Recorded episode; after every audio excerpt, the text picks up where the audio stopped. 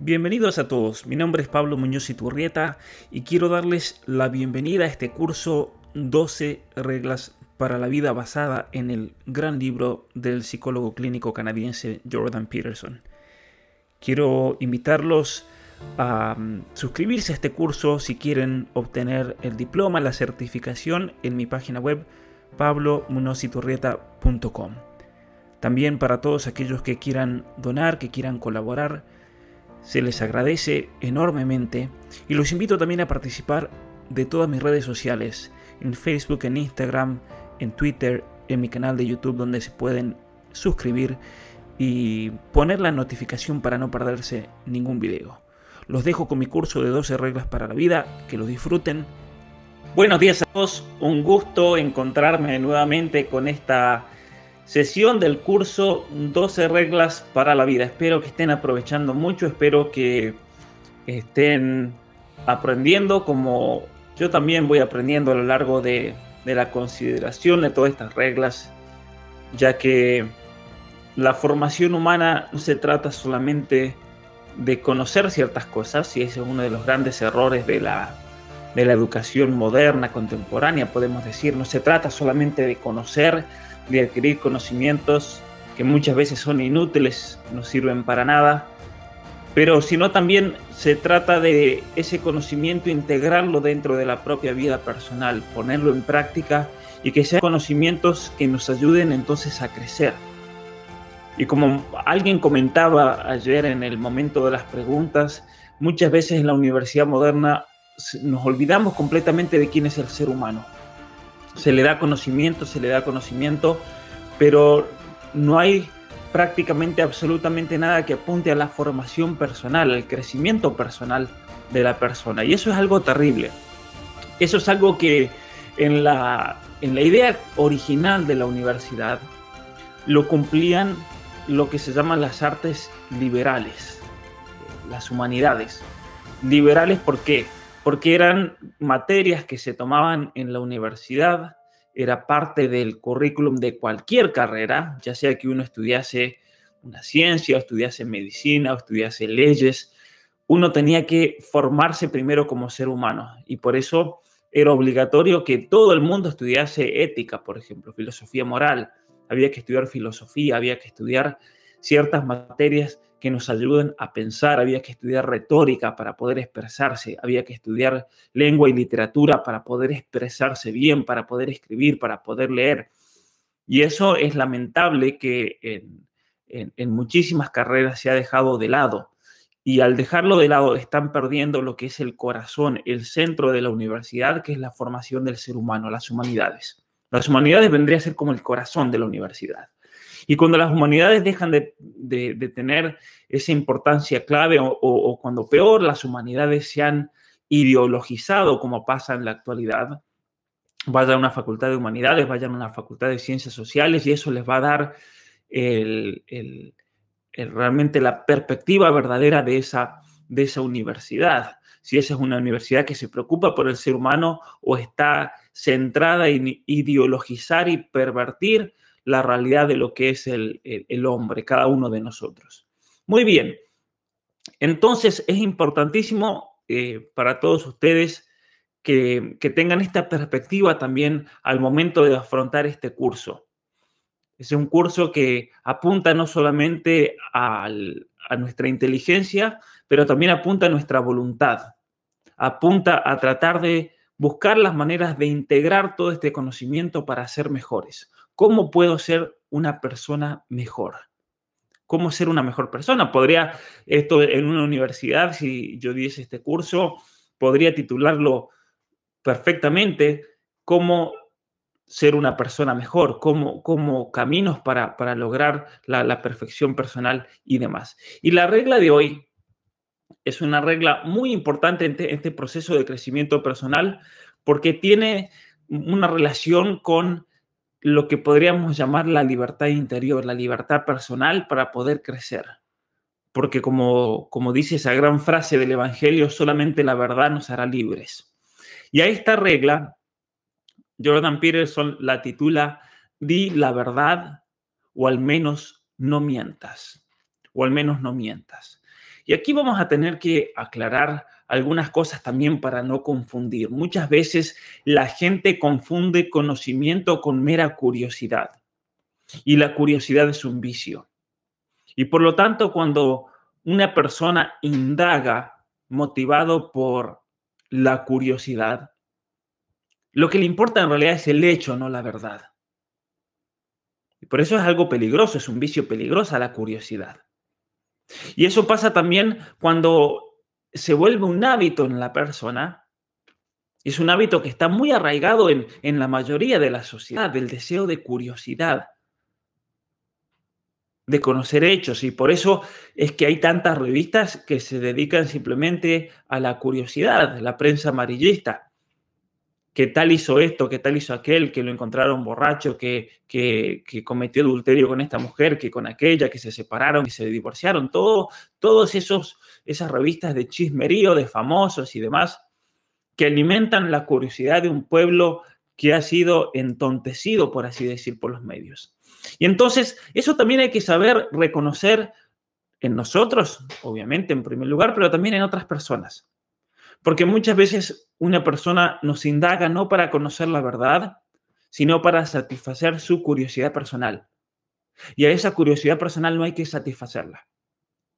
No hay que alimentarla porque nos vamos a volver parte, nos vamos a volver parte de esa, de esa, por así decir, curiosidad malsana vamos a hacer una causa perpetuante, como, como llamamos en la psicología o en la, en la psiquiatría, ciertas conductas que no hacen más que perpetuar la condición de la persona y por lo tanto no hay que alimentar ese vicio. Entonces, como en todas las, en todas las eh, sesiones, yo los invito a tomar nota de esto, a tomar un papel, lápiz, lapicera. También los invito a medida que se vayan conectando, ya sea ahora en directo, sino también cuando lo vean después en, en, diferido porque muchos trabajan, tienen ocupaciones, muchas mamás tienen, eh, cuidan a los hijos. Muchos ahora en este momento en algunos países están desayunando, países tempranos, en otros países están cenando, en otros países están almorzando. Allá me mandaron una foto de una familia en Argentina, en Neuquén, almorzando con Pablo Muñoz y Turrieta, porque claro, es la hora de la comida, entonces estaban viendo la, la conferencia mientras comían. Un saludo para todos los invito también a ver nuevamente estas conferencias si ustedes creen que eso les va a traer mucho provecho. Eh, ah, lo que quería mencionar es vayan dándole me gusta, por favor, para contabilizar cuántas personas entonces están haciendo, eh, tomando el curso en, en diferido también para, para, tener una contabilidad de eso. Como les decía, hay muchas personas tomando el curso de distintos lugares del mundo algunos están atrasados porque se han enganchado tarde, no hay, no hay problema. Si ustedes este curso lo llegan a ver de aquí a varias semanas o meses, me preguntan si lo pueden hacer. Sí, sí lo pueden hacer. Simplemente contáctenme para ayudarles todas las directrices, pero esa es la intención de dejarlo en vivo, para que sea un curso que lo puedan aprovechar incluso el día que yo ya no esté en este mundo. Y la regla de hoy es una regla muy importante porque como yo les decía recién, vivimos en un mundo que no busca la verdad, sino satisfacer la propia curiosidad. Y por lo tanto hay que tener cuidado al momento de revelar quién es uno o al momento de, contar o compartir con los demás lo que uno ha alcanzado, los éxitos personales, eh, ya sean intelectuales, económicos, familiares, del campo que sean. Porque hay gente lamentablemente en este mundo, que se mueve por principios totalmente distintos a los que manifestamos en esta regla. ¿Sí? Se mueve por lo que podríamos decir los principios del mal. Y por lo tanto van a tratar de usar cualquier cosa para destruirnos, para aprovecharse de nosotros. Porque ese es el peligro de la, de la envidia. La envidia que se alimenta del conocimiento de lo bueno de otra persona y hace lo posible y maquina para tratar de destruirlo. Los celos. Entonces uno tiene que ser prudente también y tener mucho cuidado a quién le cuenta las cosas buenas y a quién le cuenta también las cosas malas. Porque yo puedo confiar en alguien y contarle la realidad mía, abrirme completamente y esa persona puede usar de eso para destruirme. Es muchas veces lo que pasa en el matrimonio. ¿Por qué hay matrimonios que se terminan autodestruyendo? Porque los esposos se conocen mejor que nadie. Y los esposos no solamente se conocen del otro lo bueno, sino también el punto débil. Y entonces con gran malicia yo podría usar el punto débil de una esposa, lo que yo sé que la puede destruir psicológicamente, interiormente, y usar de eso para atormentarla, para torturarla. Por eso hay que tener discernimiento también. Y decir la verdad siempre, como dice esta regla, no significa ir con un parlante entonces y abrirse espontáneamente a todo el mundo, sino que significa más el no vivir en un engaño y no mentirse a uno mismo, que como, como consecuencia tiene también eh, tiene, como consecuencia, se sigue naturalmente el, mentir al prójimo, el almarse una realidad que no existe. Vivimos en una sociedad, como me comentaba alguien, que la única virtud aceptada es una falsa noción de tolerancia. Porque además es una falsa tolerancia. La tolerancia no significa lo que la quieren hacer, lo que quieren expresar hoy en día. Es una falsa noción de tolerancia. Y decir la verdad, por lo tanto, equivale a un discurso de odio, incluso criminalizado. Criminalizado. Aquí en Canadá, supongamos, voy a poner un ejemplo, porque no, no, no significa que, por lo que voy a decir, que no hay que generalizar nunca, pero si una persona musulmán llega a cometer un atentado, si yo llego a decir que es musulmán y es musulmán y cometió un atentado terrorista y hago una conexión entre ese atentado terrorista y el Corán y lo que esa persona profesa, eso es condenable aquí en Canadá. Se le llama, es el crimen de odio de islamofobia. No se puede. O sea, decir la verdad a veces equivale al discurso de odio. O el no aceptar el género de una persona, el género autopercibido, que es una mentira. Eso es discurso de odio. Y entonces legalmente se fuerza que la persona mienta, como pasa en Argentina con la ley de identidad de género también. Porque es una ley destructiva. Es una ley nefasta. Porque socava los fundamentos de nuestra civilización. Y aquí vamos a ver el impacto social que tiene la verdad y el impacto social que tiene la mentira. Porque en nuestra civilización occidental, en nuestra civilización occidental, hemos llegado a un, a un momento histórico, gracias obviamente al cristianismo, pero en nuestra civilización occidental, con toda la herencia clásica de la tradición griega, la tradición romana, el pensamiento, en el cual nosotros podemos vivir en una situación histórica en la cual no estamos apremiados por esa necesidad de supervivencia. Y eso es lo que ha permitido que podamos crecer intelectualmente, que podamos inventar cosas, que podamos tener tiempo para leer, tiempo para estudiar. Como veíamos ayer en, en la regla, con respecto a buscar lo que tiene sentido, no lo que más nos convenga, el hecho de encontrarle sentido a la vida está proporcionado también por una situación y buscar orden y demás, por toda una civilización y un orden, un orden social que nos permita entonces salir de ese caos de la búsqueda constante para poder sobrevivir, como el caso de los esquimales que yo le contaba eh, que observé en Groenlandia, que pasa aquí en el norte de Canadá, gente que vive en el día a día para poder sobrevivir y no le da el tiempo para nada más como pasa muchas veces en el caso de Argentina, muy conocido, de que el aborto está siendo promocionado por mujeres feministas, todas de clase media alta. Porque claro, como viven en un estado de vida en el cual se ha superado esa necesidad del día a día, entonces se preocupan por cuestiones ideológicas, tienen el tiempo para esas estupideces. Pero uno va a un lugar pobre en Argentina, una villa miseria, y nadie se plantea el aborto, nadie anda con el pañuelo verde porque no tienen tiempo para eso de gente que está luchando por sobrevivir el día a día. Y entonces viene el marxista inspirado, que generalmente es gente de clase media alta, el que va a la universidad, que cree que tiene la solución para esos pobres. y viven una mentira ideológica. Entonces, la mentira tiene una consecuencia social también, muy grave, así como también la verdad. Y entonces nuestra civilización occidental se fundó, y eso lo he explicado en algunas conferencias, pero eso también lo explico en todo un capítulo de este libro, ¿sí? El significado de la libertad religiosa. Todo un capítulo donde explico el origen, el origen de una palabra que se llama juramento. El juramento es lo que hizo posible nuestra civilización occidental. Porque solamente cuando nos confiamos los unos a los otros es que podemos establecer relaciones sociales. Porque yo le confío al que me vende la comida en el supermercado, es que yo voy y le compro. Y le confío de que no me va a vender comida adulterada. En cuanto yo me di cuenta de que alguien me está engañando, se cortó toda relación.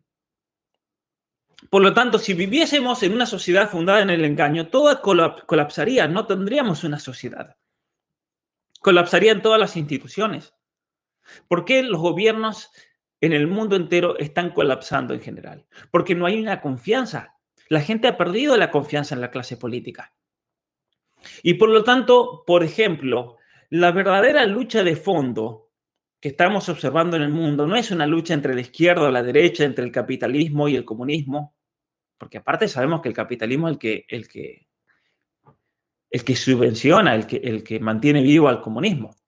Pero no es esa la, la lucha verdadera. La lucha verdadera es entre la clase gobernante y política y el pueblo y la gente. Esa es la verdadera dicotomía. Porque se ha perdido eh, qué cosa? La confianza por la corrupción, por la corrupción política, por la corrupción de las Naciones Unidas, por la corrupción de la Organización Mundial de la Salud, por la corrupción de tantas instituciones. Y entonces la confianza es lo que ha hecho posible toda una civilización y eso, esa confianza, se le dio un carácter jurídico, que es lo que se llama el juramento. Y el juramento en la civilización romana, esa confianza que uno tenía en el gobierno, esa confianza que uno tenía en el imperio, en el ejército, tenía un carácter jurídico que se llamaba, este es el nombre jurídico, eh, el nombre, por así decir, legal, la fides romana. La fides romana es una, una noción muy importante. La fides romana vendría a ser la fe en Roma.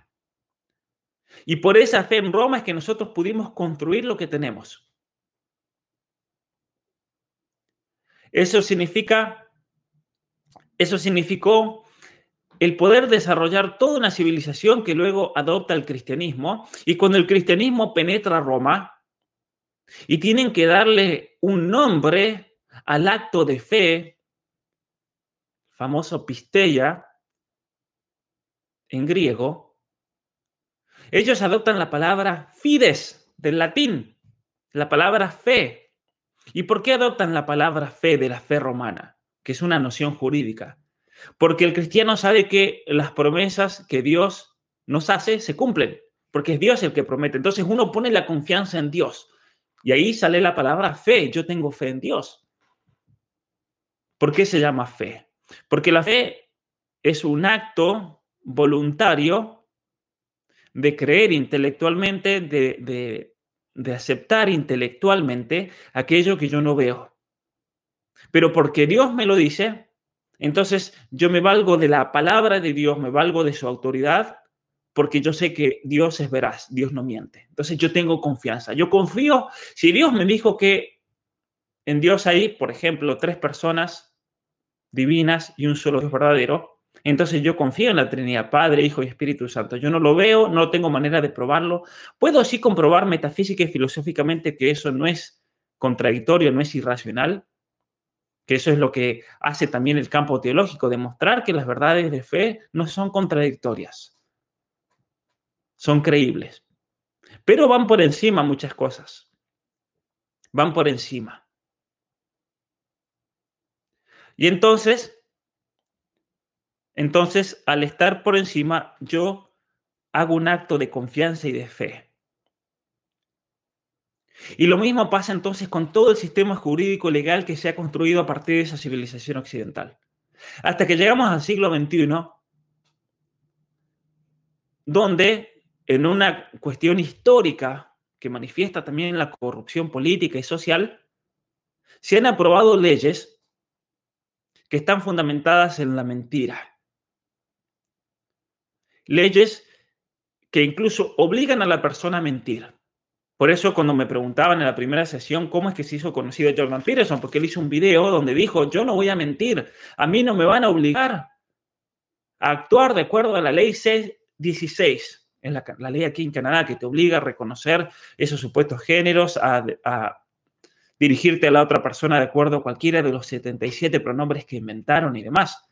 En Argentina está esa ley, la ley de identidad de género, una ley que te obliga a mentir, y a reconocer como verdadera una identidad que no existe, que es falsa y que está fundada muchas veces en trastornos psicológicos.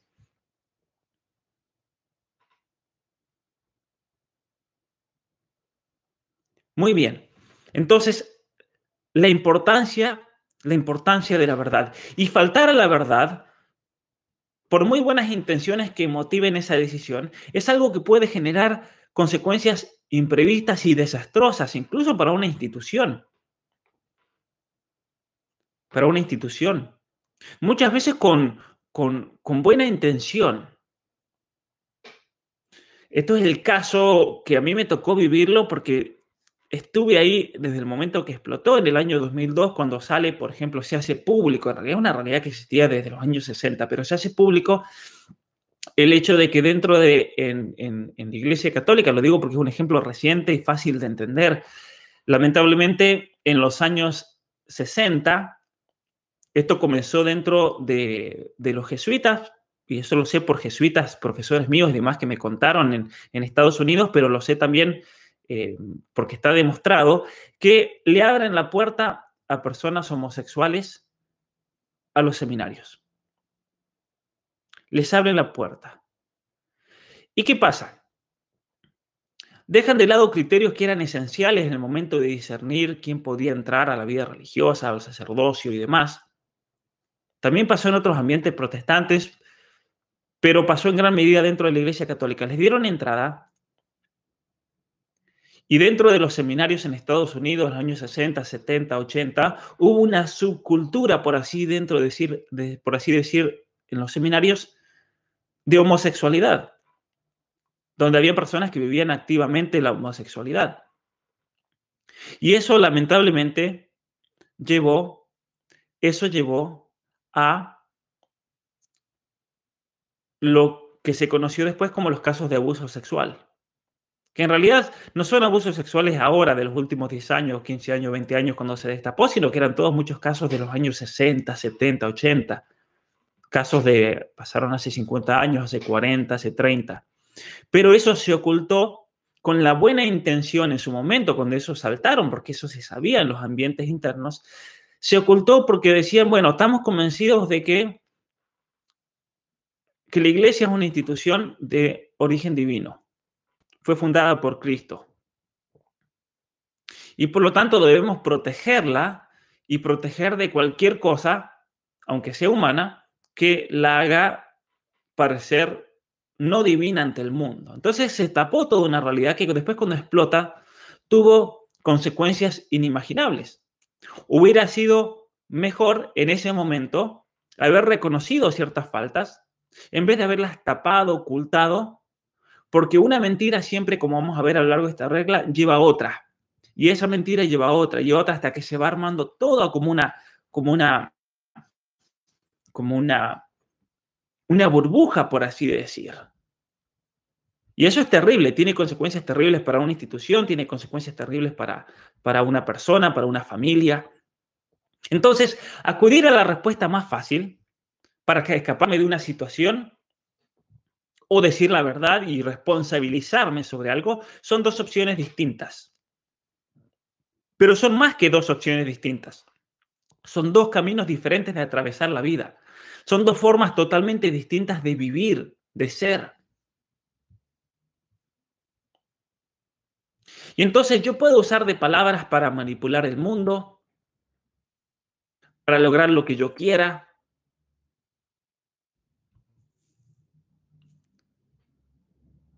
Eso es lo que se llama, por ejemplo, actuar políticamente. Lamentablemente, hoy en día, actuar políticamente implica en esa noción el mentir. Lo cual también es una tergiversación de la vida política. Si nosotros leemos, y espero también en el futuro ofrecer un curso, porque hay muchos jóvenes que están interesados en estudiar geopolítica, ciencias políticas y demás, la clave es, leer la política de Aristóteles y los grandes comentarios que han habido a lo largo de los siglos. Y la vida política de la polis, de la ciudad, hace referencia a la prudencia política, que es la virtud más grande que podamos adquirir. La prudencia política, el saber ordenar con respecto a la sociedad. La virtud que debe tener el presidente de una nación, un senador, un diputado, un parlamentario, que obviamente es la, es la virtud que menos tienen.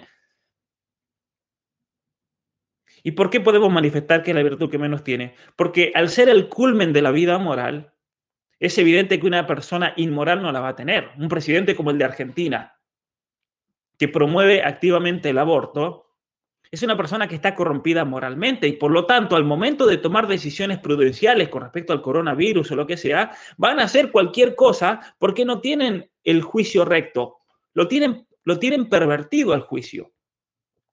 Un ejemplo claro, el ministro de Salud de la Argentina, Ginés González García. Ese hombre es un desastre. A pesar de ser médico, es un desastre. En el, desde el punto de vista médico. Es un desastre desde el punto de vista moral. Obviamente que va a ser un desastre desde el punto de vista político. No se le puede pedir a esa persona que tenga una visión correcta. Y estamos viviendo una situación en la cual están tomando una decisión más, más mala que la otra. El mismo gobierno no puede, no puede controlar la situación de salud. Es un desastre en la Argentina la situación de la salud. Es un peligro, es una inseguridad absoluta. Lo sé por mis amigos médicos, lo sé por mi hermana,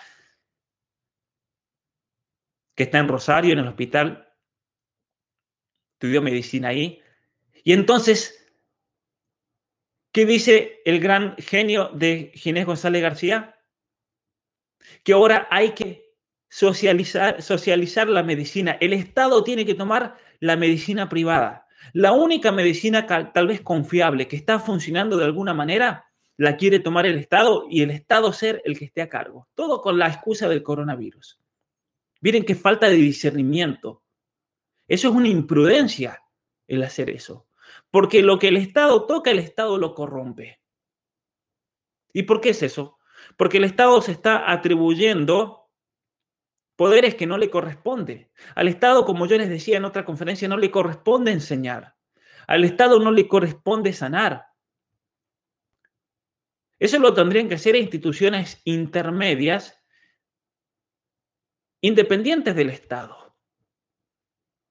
Porque ahí es cuando entra la corrupción. Es por eso que el sistema de educación es un desastre. Es un desastre en Canadá, es un desastre. En Estados Unidos no se imaginan el desastre que es el sistema de educación, como el de Argentina. Lo que lo salva a Estados Unidos es que hay un sistema de educación privado que es totalmente independiente del Estado, sin subvención ni nada, que es el sistema de educación católico, donde todos los padres con, con un mínimo de conciencia y responsabilidad tratan de poner a sus hijos, sean católicos o no. De hecho, en las escuelas católicas, generalmente la mitad es católico y la otra mitad son protestantes, evangélicos, hijos de gente judía, de otra religión, ateos. ¿Por qué? Porque se dan cuenta que si realmente quieren que sus hijos se, eduquen, hay que meterlos en el sistema que está fuera del gobierno, que es el sistema de educación católico. O hacer homeschooling, como pasa en Canadá. Aquí en Canadá, el gobierno totalitarista que tenemos, cuando el padre del actual primer ministro fue primer ministro, Pierre Trudeau, le quitaron la educación a todas las instituciones privadas en Canadá. En Canadá no existe la educación privada. El gobierno se la quitó a la Iglesia Católica, se la quitaron a los evangélicos. Tomaron todo. De hecho, aquí en Canadá está la escuela pública y está la escuela católica. Pero esa escuela católica depende del Estado, no depende de la iglesia. Y de hecho esas escuelas son peores que las públicas muchas veces, porque las usan a propósito con el nombre católica para ideologizar incluso aún más. Entonces lo que el Estado toca, el Estado lo corrompe. Y es por eso que actuar políticamente... Muy bien, bienvenidos a todos nuevamente. Se cortó, se cortó el Internet en, en al menos esta región de Canadá, por eso es que no pudimos seguir la sesión. Tuve que crear una nueva una vez que volvió al Internet para seguir conectado con todos ustedes. Muy bien, vamos a seguir hablando donde dejamos hace un momento. Lamentablemente, actuar políticamente, actuar políticamente es sinónimo de tergiversar, de mentir, es sinónimo de que tenemos que trabajar por todos de acuerdo a los intereses de todas las personas, especialmente de las minorías supuestamente oprimidas. Y eso es mentira. Eso es mentira porque la política tiene que apuntar al bien común de todos, de la sociedad, más allá de los bienes particulares de algún grupo minoritario, lo que sea, sino al bien común de una sociedad. Así que bueno, me alegro que estén pudiendo conectarse.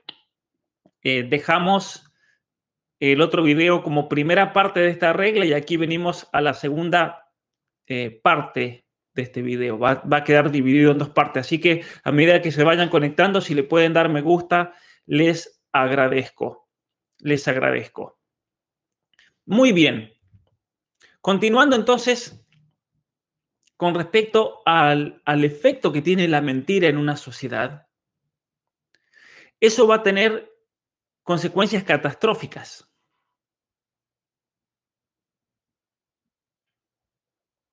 Muchas veces nosotros podemos ir configurando, por así decirlo, lo que ese gran psicólogo Adler, psicólogo austríaco Alfred Adler, llamó las mentiras de la vida. Las mentiras de la vida. Muchas veces nosotros podemos actuar de una manera que no sea real, maneras en las cuales escondemos una mentira simplemente para imponer una convicción personal, para demostrar que tengo razón o que parezco competente o inteligente, para a veces atribuirme el mérito que en realidad es de otras personas. Por ejemplo, esto, esto yo lo he visto en muchas conferencias a las que voy. Los que organizan las conferencias se esmeran, se sacrifican, trabajan muchísimo, trabajan muchísimo para, para lograr que se realice una conferencia y siempre aparece la persona que no tuvo absolutamente nada en la organización, pero quiere recibir los aplausos. Quiere robarse los méritos de otra persona. Eso es mentir también. Eso es mentir vienen, por así decir, para la foto. Pasa mucho con los políticos. Me decía un muchacho que organizó una conferencia, yo no quiero que venga tal diputado o tal otro porque se roba el mérito. Toman la palabra y claro, le hacen entender a la gente que esa conferencia se hizo gracias al trabajo de ellos. No quiere decir que en alguna situación alguien no haya cooperado efectivamente para que se realice algo. Pero muchas veces está el político que viene y se roba. Se roba algo que no le corresponde. Viene para la foto y la gente toda agradecida con el político por haber organizado esa conferencia, por ejemplo. Eso me decía ese muchacho en Argentina. Pasa. Pasa mucho. Eso es mentir también y nosotros podemos caer en esa mentira. Podemos mentir para conseguir un ascenso, ¿Cuánta gente que hay que miente en el currículum simplemente para conseguir algo? Han habido casos incluso de personas que, que han fabricado un título que nunca tuvieron.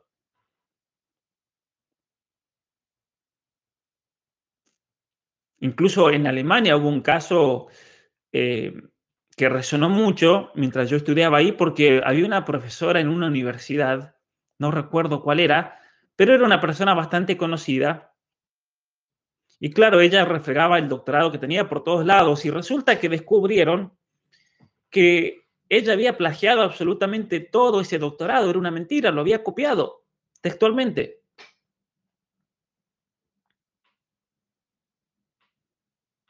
A mí me pasa todo el tiempo que mi página web, por ejemplo, me da una alerta porque tengo una función que me alerta cuando alguien me copia textos que son textuales y lo pone en otra, en otra página. Y no pasa nada si alguien cita y demás. Pero me he encontrado con páginas web que hay personas que se ponen como si fuese de su autoría textos que son copiados y pegados de mi página web. Entonces, eso también es mentir.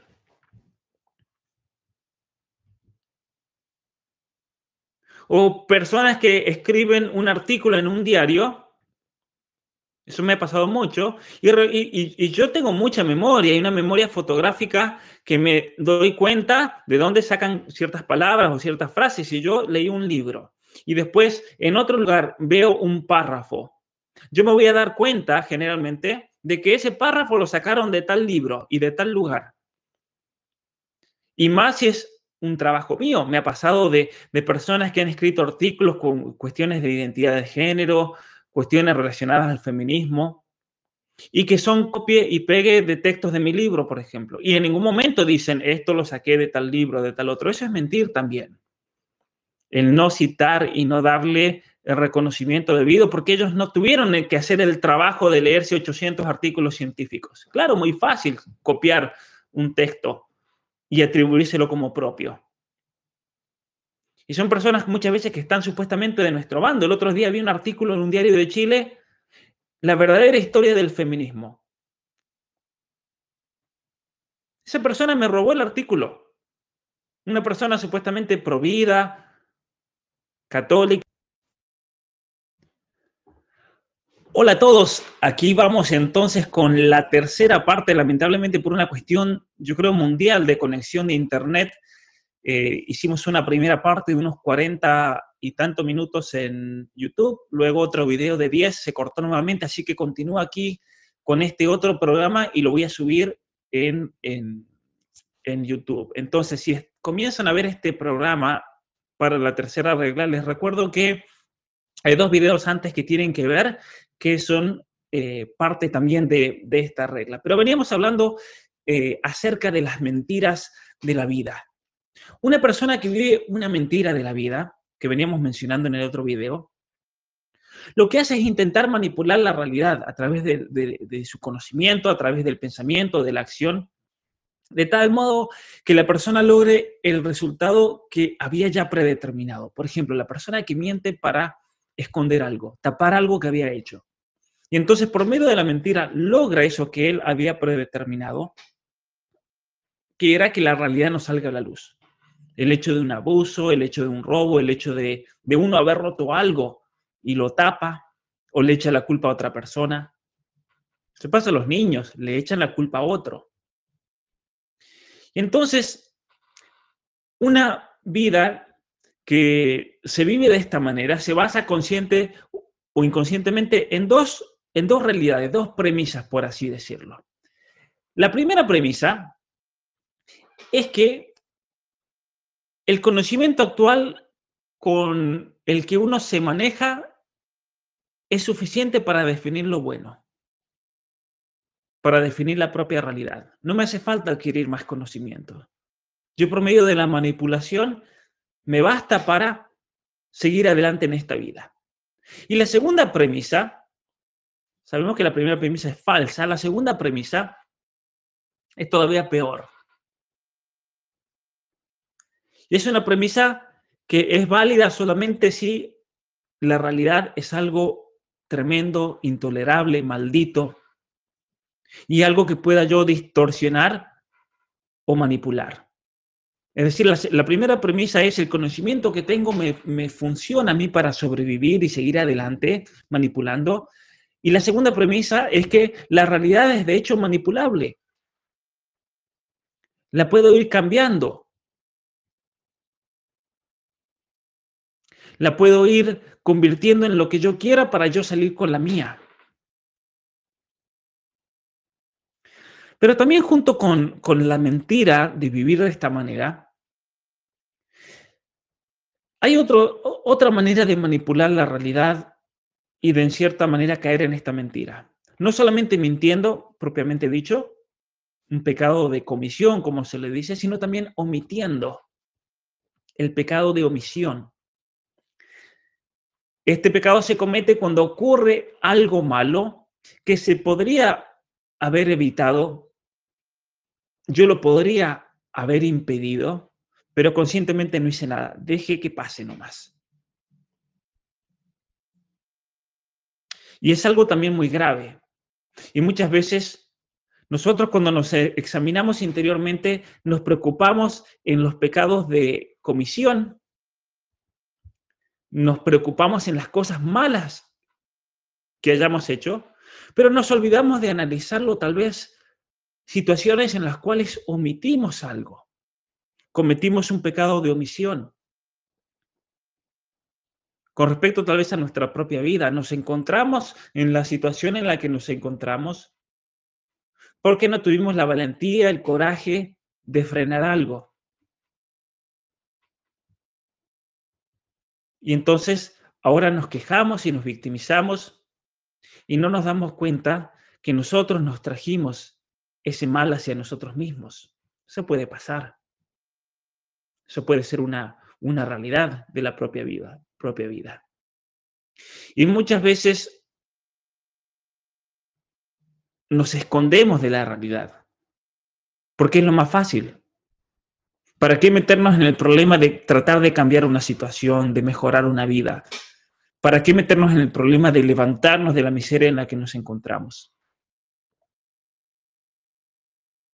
Y esconderse de esa realidad significa también suprimir y esconder en nosotros mismos todo aquello que podríamos haber logrado. Y ahí está el problema. Hay muchas personas que se dan cuenta de que estamos viviendo en una época dominada por ideologías, pero no dicen nada porque eso sería no mucho problema para mí. Peligraría mi puesto de trabajo, mi puesto en el hospital si critico las operaciones que se le hacen a transexuales, los tratamientos hormonales. Entonces, no, mejor yo me quedo tranquilito nomás. Es un pecado de omisión. Y lo peor de todo es que estamos suprimiendo, no solamente por un pecado de omisión, el daño que se le realiza a otro, pero también personalmente eso no me permite llegar a quien yo tendría que ser. Y si yo no me revelo a los demás como debería ser, no me estoy revelando a mí mismo tampoco, estoy viviendo en un engaño, estoy suprimiendo quién soy. Y significa también que todas las cosas que se podrían haber realizado por medio de mi acción nunca van a llegar a ocurrir. Nunca hubieran llegado a ocurrir. Y eso también hace que el mundo sea un lugar peor. Por eso hay que aprender a decir que sí cuando hay que decir que sí y aprender a decir que no cuando hay que decir que no. Porque si digo que sí cuando tengo que decir que no ante una realidad, me transformo en alguien que solamente puede decir que sí, me transformo en alguien manipulable, incluso cuando me toca decir lo contrario. Por eso la importancia de enseñarle a los jóvenes, por ejemplo, a no dejarse influenciar por la presión exterior. Aunque sus mecanismos neurobiológicos lleven al joven por el desarrollo cerebral en esa etapa concreta de la vida, a buscar la aceptación, la aceptación del grupo a buscar esa satisfacción inmediata, a decir, no, me voy a sacrificar por un bien futuro y no caer a la presión del grupo, a fumar, a drogarse, al sexo, a lo que sea. Tengo que ser un joven, por así decir, valiente y heroico y que se levante y vaya contracorriente, que ese es el tipo de jóvenes que queremos y que tenemos que educar, jóvenes que vayan contra la corriente, que sean verdaderamente valientes. ¿Cómo puede ser que gente común, gente inocente supuestamente, hayan acabado realizando cosas terribles en la historia de la humanidad? En el libro de Solzhenitsyn que mencionaba el otros días, del Gulag Archipiélago, él da cuenta cómo personas que vivían en un pueblo, que llevaban una vida normal y demás, cuando fueron puestos a cargo de un campo de concentración, eran los peores demonios que existían. Y esta es la respuesta. Cuando llegó el momento de decir que no, a algo que iba contra los principios morales, no lo podían decir, no estaban en las condiciones. Y eso posiblemente porque hayan vivido en la mentira por muchos años. Y entonces si uno se traiciona a uno mismo, si uno dice cosas falsas, si significa una mentira, lo único que hace es debilitar el carácter, de tal manera que cuando llegue la prueba no voy a tener la fuerza de decir que no o de decir que sí. No voy a tener la, la fuerza de decir la verdad, de levantarme. ¿Por qué hay profesores universitarios que no se levantan contra la ideología, aunque sepan que está mal? O médicos, o educadores, porque son débiles en su carácter. Son débiles. Y eso es porque ya se han traicionado a sí mismos a cambio de algo. Entonces intentarán esconderse y no se van a poder esconder. No van a poder salir del sistema porque no se manifestaron cuando tendrían que manifestarse y van a terminar claudicando y enseñando o haciendo cosas terribles. cosas terribles. Entonces, en una circunstancia así, el problema no es la visión que nos hayamos hecho o el plan para poder alcanzar esa visión determinada, sino algo que va mucho más allá del plan y de la visión, que son los valores fundamentales que guían nuestra vida.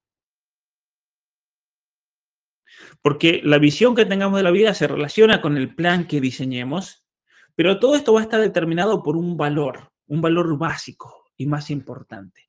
Y eso es lo que presenta esta regla. Que ese valor básico, esencial, sea la verdad, el vivir en la verdad. Porque eso nos va a dar los parámetros necesarios para limitar la incertidumbre, la ansiedad, el no saber qué pasa,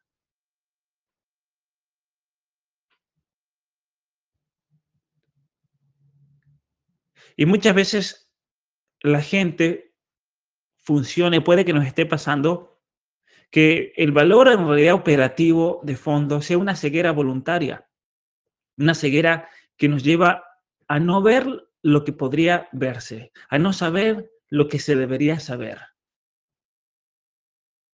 Es la negativa admitir que hay un problema serio en la vida de uno o en la familia y entonces es más fácil ocultarlo. Es la negativa de reconocer un error, porque si yo reconozco el error voy a tener que inmediatamente decir, bueno, ¿cómo voy a salir del error? ¿Cuál es el plan?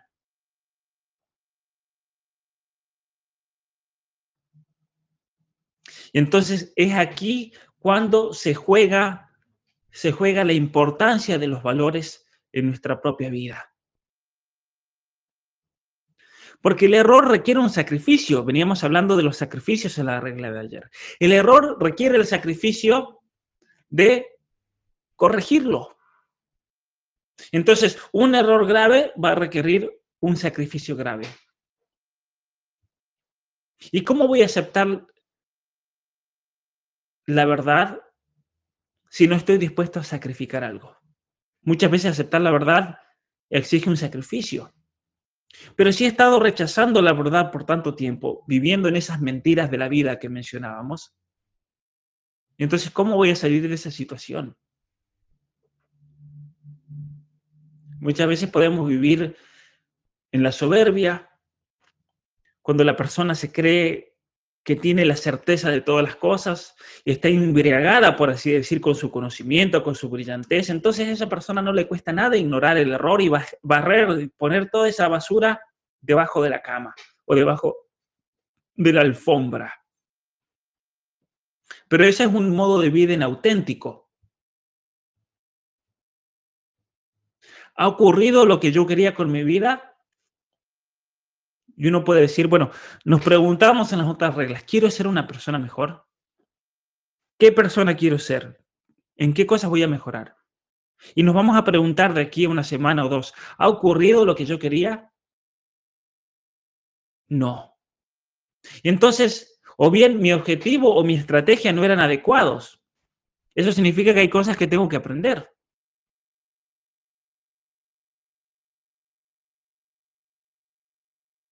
O la otra opción es decir, ha ocurrido lo que quería y uno se da cuenta y dice, no, no ha ocurrido y le echa la culpa al sistema. Entonces el mundo es injusto, la gente, la gente me pone trabas. Y ahí es cuando comenzamos a vivir en una mentira. Cuando nos sacamos la responsabilidad de encima, cuando nos, adentramos en la mentira. Una de las, de las cosas más interesantes que demuestra Solzhenitsyn en este nuevamente libro, El Gulag Archipiélago, es la relación que había entre la Unión Soviética y la mentira de la gente. La gente había caído en el sistema soviético en una situación en la que normalizaban la mentira y la mentira era necesaria para sobrevivir. Y entonces se acusaban entre ellos, acusaban a familiares, acusaban a gente inocente de cosas que nunca habían hecho solamente para parecer bien ante el sistema y así evitar la muerte momentáneamente. Entonces, claro, yo decía, yo soy fiel al Estado, soy un comunista fiel y entonces denuncio a mis padres de maquinar un atentado contra el Estado. Aunque era mentira, pero eso para obtener favores y así se iban traicionando incluso dentro de las mismas familias. Todo por la mentira. Porque habían caído en un tipo de posesión ideológica.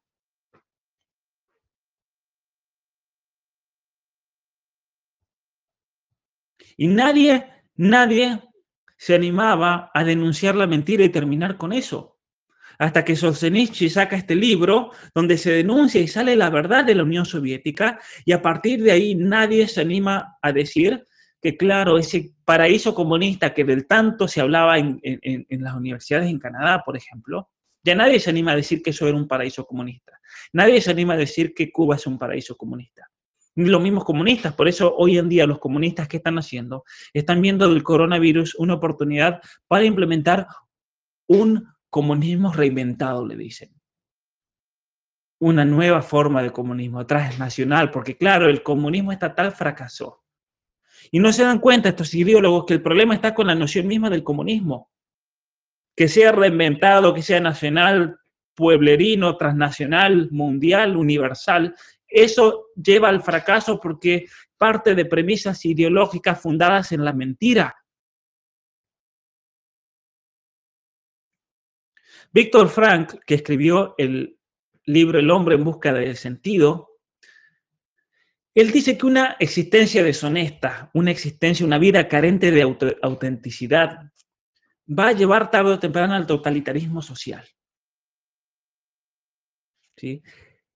Y eso la psicología lo ha demostrado, que muchas veces la mentira es el caldo de cultivo para enfermedades. Muchas veces las personas desarrollan problemas psicológicos por vivir en la falsedad, en el ocultamiento, en la mentira. Son problemas morales. La mentira pervierte la realidad y como pervierte la realidad, tarde o temprano va a terminar pervirtiendo la integridad de esa persona, la integridad espiritual, la integridad moral, la integridad psicológica. Y eso va a traer problemas, entonces, tanto morales como espirituales, como psicológicos, como incluso biológicos. Porque somos seres somáticos. Soma significa cuerpo en griego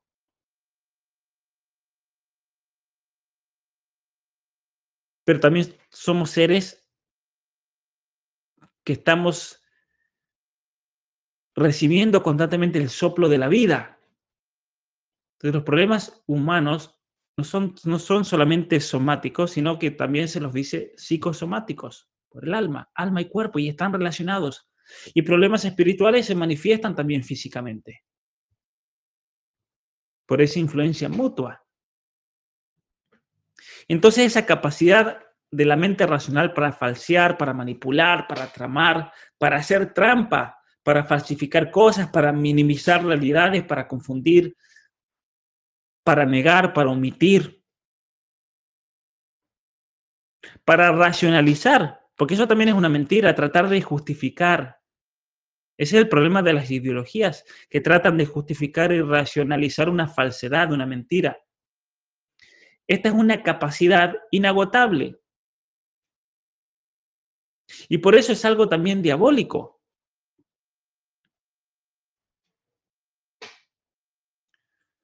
Porque la racionalidad, nuestra razón, tiene una capacidad desordenada, por así decir, de absolutizar todo, de elevar lo que conoce, lo poco que conocemos al estado de absoluto. Esta es la mente del ideólogo ciertas premisas las eleva al carácter de absoluto y que se aplican en toda situación. Una solución simplista, que es la característica del totalitarismo.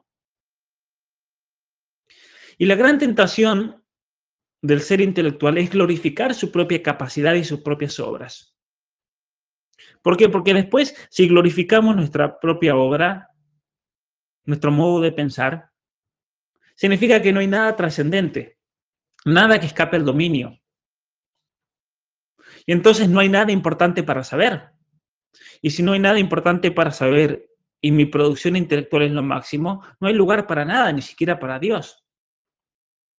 ¿Y qué es lo que me va a salvar? Lo que yo ya sé, la fe en lo que conozco. Eso es lo que dice el totalitarismo. Pero no es eso lo que nos salva. Lo que nos salva ante el sufrimiento, ante el dolor, ante el mal, es la voluntad de aprender aquello que no sabemos. Es la fe, por así decir, en la posibilidad de transformación del ser humano. El saber que sacrificándome yo voy a crecer. El siendo responsable. El asumiendo mis propias culpas y las consecuencias que han tenido mis culpas. Y entonces el engaño, en definitiva, lo que hace es que la persona sienta una miseria mayor de la que puedan soportar. ¿Por qué es que el, comunismo prende muchas veces? Porque el, el comunismo da una explicación racionalista, simplista, de la propia miseria y justifica la propia miseria. Me da la excusa para victimizarme, me da la excusa perfecta para no ser responsable, para no tener que hacer ese esfuerzo para crecer. Porque la culpa es del Estado, la culpa es de la sociedad, la culpa es del patriarcado. Y entonces la persona termina padeciendo una miseria mucho mayor culpa de esa mentira. Y eso llena el alma de resentimiento, llena el alma de venganza. Y eso lleva a la muerte, la muerte que se vio manifestada en los campos de concentración, en el Gulag, los genocidios que realizó el comunismo. Stalin, Mao, que asesinaron a más de 100 millones de personas en el siglo XX. Entonces, es una mentira, un engaño lo que casi destruye a nuestra civilización. Y es un engaño, una mentira que se manifiesta en la ideología de género, en el feminismo, en el posmodernismo, en el liberalismo también, que, que da una imagen del hombre libre, absoluto, una libertad que no se puede tocar, que también es mentira, es ideológica, son todas ideologías, todas las ideologías de la modernidad. Entonces, ¿qué tenemos que hacer? ¿Qué pasaría si dejamos, decidimos dejar de mentir? Si dejamos de lado las mentiras de la vida que mencionaba Adler. Porque en definitiva nuestro conocimiento va a ser siempre limitado.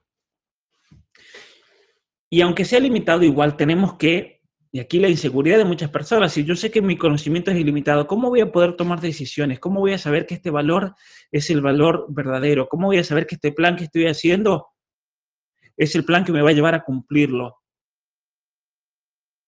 Entonces la persona puede caer en una inseguridad que lo estanca. Pero hay ciertas cosas que nosotros sabemos con certeza de no equivocarnos. Ciertos principios, por ejemplo, el de decir la verdad. O al menos el de no mentir. Sabemos reconocer el mal. Y entonces cuando sabemos reconocer ese mal, no hacerlo. No hacerlo. Y necesitamos sí o sí tener un objetivo. Porque el objetivo me va a dar la estructura para poder actuar. El objetivo es lo que me va a hacer buscar el cómo, cómo hacerlo.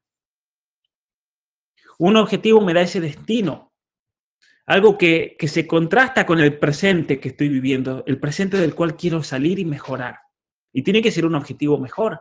Ese objetivo me define el, progreso, si realmente estoy alcanzando, si voy, voy paso a paso cada día más cerca.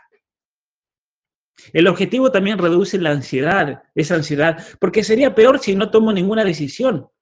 Porque el indeciso me dice, no, pero yo no estoy seguro si ese, eso es realmente el camino. Pero aunque sea tener el camino, es mejor que no tener nada. Eso causaría aún mucha más ansiedad. Y por lo tanto, lo que nos da sentido muchas veces es tener que estar constantemente planeando, limitándonos, limitándonos negándonos, proponiéndonos objetivos para poder vivir. Y es ahí cuando nosotros tenemos que hacer uso de la tradición, de la sabiduría de nuestra civilización. Porque eso nos va a dar herramientas para poder establecer objetivos. Lo que hizo Descartes al comienzo de la modernidad, de tirar por la borda, de quemar toda la tradición de la civilización occidental, fue un error gigantesco. No se puede pretender empezar de cero. Porque si empiezo de cero y lo que yo me propongo es un error, significa que todo lo que se construye a partir de ahí va a ser una mentira, va a ser un error, como ha pasado con el modernismo, con la modernidad, que se construyó sobre presupuestos ideológicos.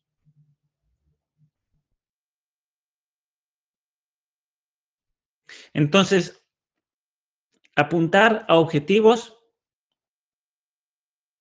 que tengan una dirección, aunque no sea tal vez la más acertada al comienzo, pero tener esa dirección, tener un plan, aunque no esté bien concebido, lo voy a ir mejorando por la propia experiencia y por los resultados. Porque es mejor tener un mal plan que no tener ninguno. Y es nuestra responsabilidad ver lo que tenemos delante de los ojos, que somos nosotros mismos primero que nada y aprender, incluso si eso nos parece horrible, si nos damos cuenta de que, claro, somos miserables. Pero ese acto de ver va a ser importante porque nos va a desafiar para mejorar, para aprender. Eso es lo que nos va a desafiar para ser mejores personas, para renunciar a lo que tengamos que renunciar para alcanzar algo mejor, para renunciar a ese placer pasajero de ahora como decía la regla de ayer. Aprender a sacrificar, renunciar para conseguir algo mejor. Y por eso tenemos que determinar nuestras acciones, nuestros ideales, nuestros valores. para acercarme de modo más eficiente y eficaz a ese objetivo que tenga pero viviendo en la verdad, sin mentir y engañarse a uno mismo. Sin tratar de dar una imagen a uno mismo distinto de la que en realidad es. Porque muchas veces creamos una imagen falsa de nosotros mismos para sentirnos bien.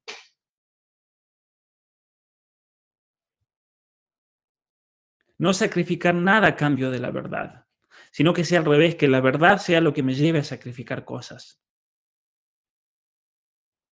vivir de acuerdo con la verdad. Porque si vivo de acuerdo con la verdad, entonces voy a aceptar los conflictos que se van generando en la vida por esa misma búsqueda de la verdad y del bien y de mejorar.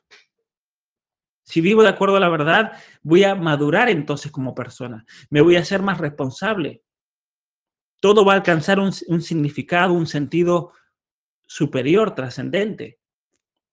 Mientras más y más me acerco a los objetivos,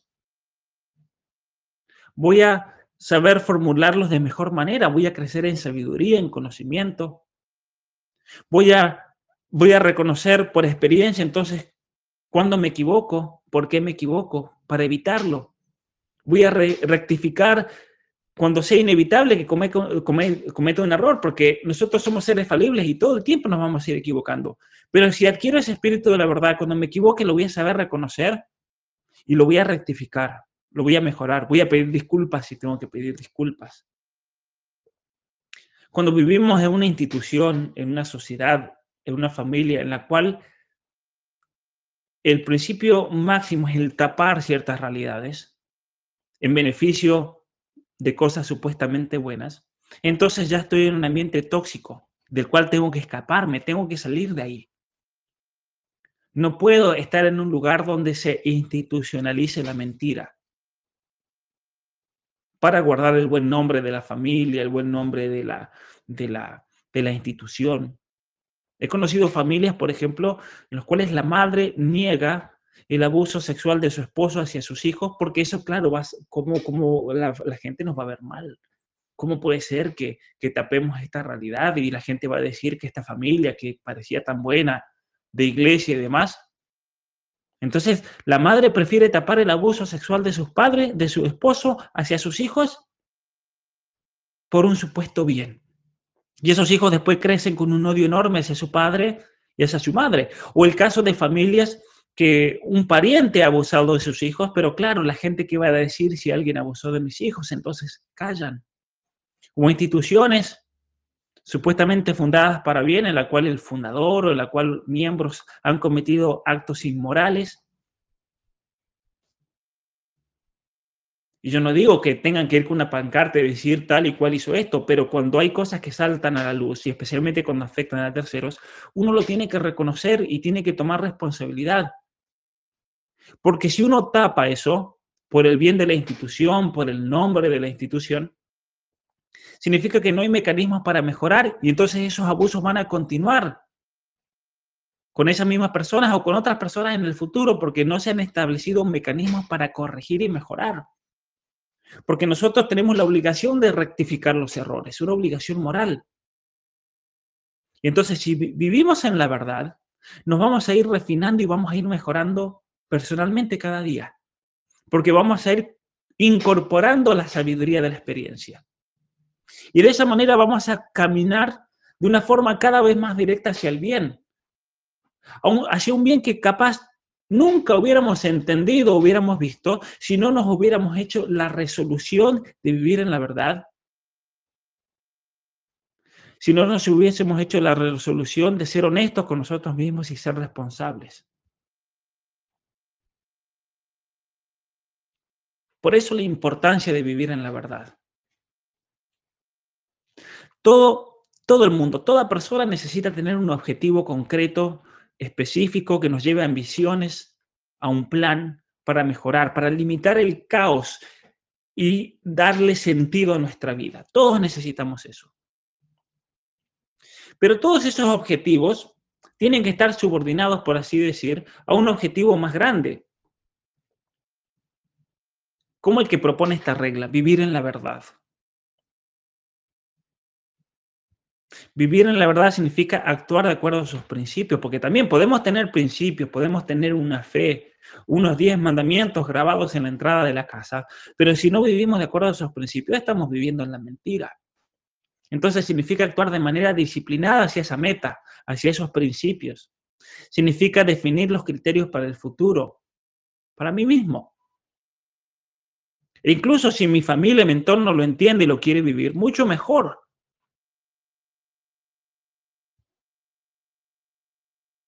Entonces, no es fácil.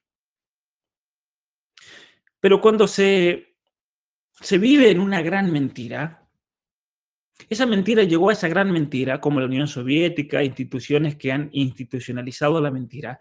Para llegar a esa gran mentira han necesitado de pequeñas mentiritas.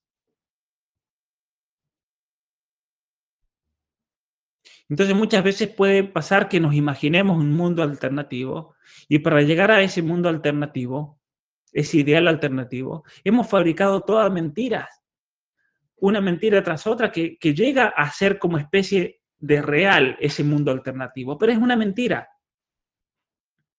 Podemos engañarnos a nosotros mismos y a los demás a creer y actuar como si las cosas fueran diferentes, como si no fuesen lo que sabemos que son.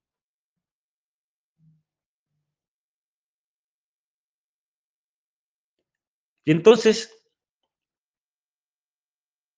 ante la realidad de la vida, o la podemos aceptar y abrazarla con responsabilidad o la podemos tergiversar para supuestamente engañarnos y evitar el sufrimiento y el mal de este mundo.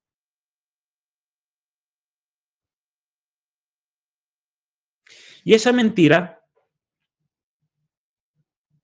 que al principio fue pequeña, luego se une con otra, con otra, y voy tergiversando toda una realidad acerca de mí mismo. Y nos damos cuenta que una mentira está conectada a todo lo demás, por eso tiene un impacto social como se ve, por ejemplo, en las leyes de identidad de género, es una mentira. Y cuando una mentira es lo suficientemente grande, todo se echa a perder. La educación pública, ¿por qué se ha echado a perder? Porque han institucionalizado la mentira. Por medio de la teoría del género, del feminismo, del posmodernismo. Y entonces se ha echado a perder el resto, que es bueno. El estudio del conocimiento, de las ciencias.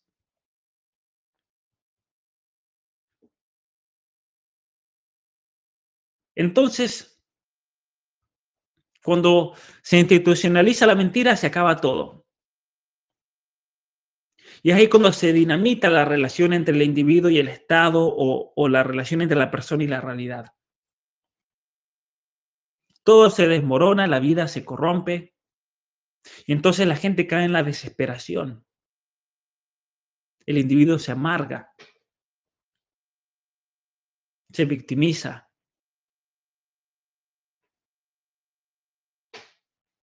Por eso es importante, importante sacar al ser humano, sacarnos a nosotros mismos del caos por medio de la verdad.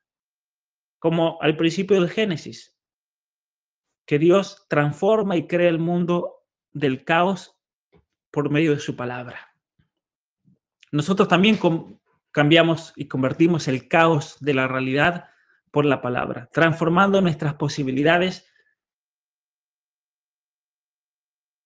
especialmente las grandes posibilidades que tenemos en el futuro. ¿Y cómo transformamos eso? Cambiando el presente.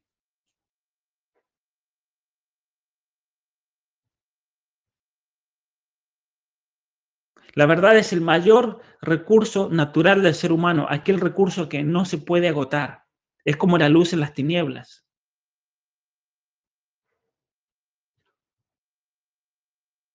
La verdad personal de cada uno de nosotros vivir en la verdad, tratando de no manipular al resto, tratando de no manipularme a mí mismo para hacerme creer cosas que no son.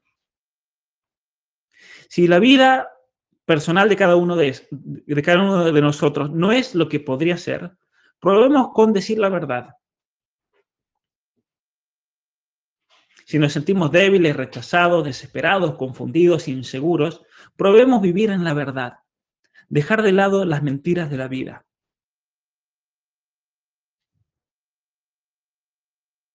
Y vamos a ver cómo nuestra vida se va a ir transformando. Y nos va a ayudar a, salir de la victimización. Nos va a ayudar a ser responsables de nuestras propias acciones. Como dice esta regla, di la verdad, pero al menos, o al menos no mientas. Di la verdad o al menos no mientas. Muchas gracias por haberse conectado a esta sesión, que lamentablemente como se cortó internet, no pudimos hacer esta parte en vivo. Les recuerdo que este es el de la regla 8, está dividida en tres videos. El primero de unos 40 minutos, el segundo de 10 minutos hasta que se cortó la conexión y aquí está la tercera parte final. Les deseo que tengan un buen día, a todos aquellos que puedan participar o quieran participar del curso, yo los invito a hacerlo completamente. Para eso se tienen que registrar, no importa si no lo hicieron en vivo, lo pueden hacer en diferido. Me pueden contactar por medio de mi página, pablomuñoziturreta.com. Incluso pueden obtener, aunque sea en el futuro, el certificado, el diploma para este libro, para este curso, perdón, el material también. Agradecerles, darle me gusta a este video para tener una contabilidad de cuántas personas lo están tomando y les deseo que tengan un muy buen día y seguimos en la próxima regla número 9. Muchas gracias y que Dios los bendiga.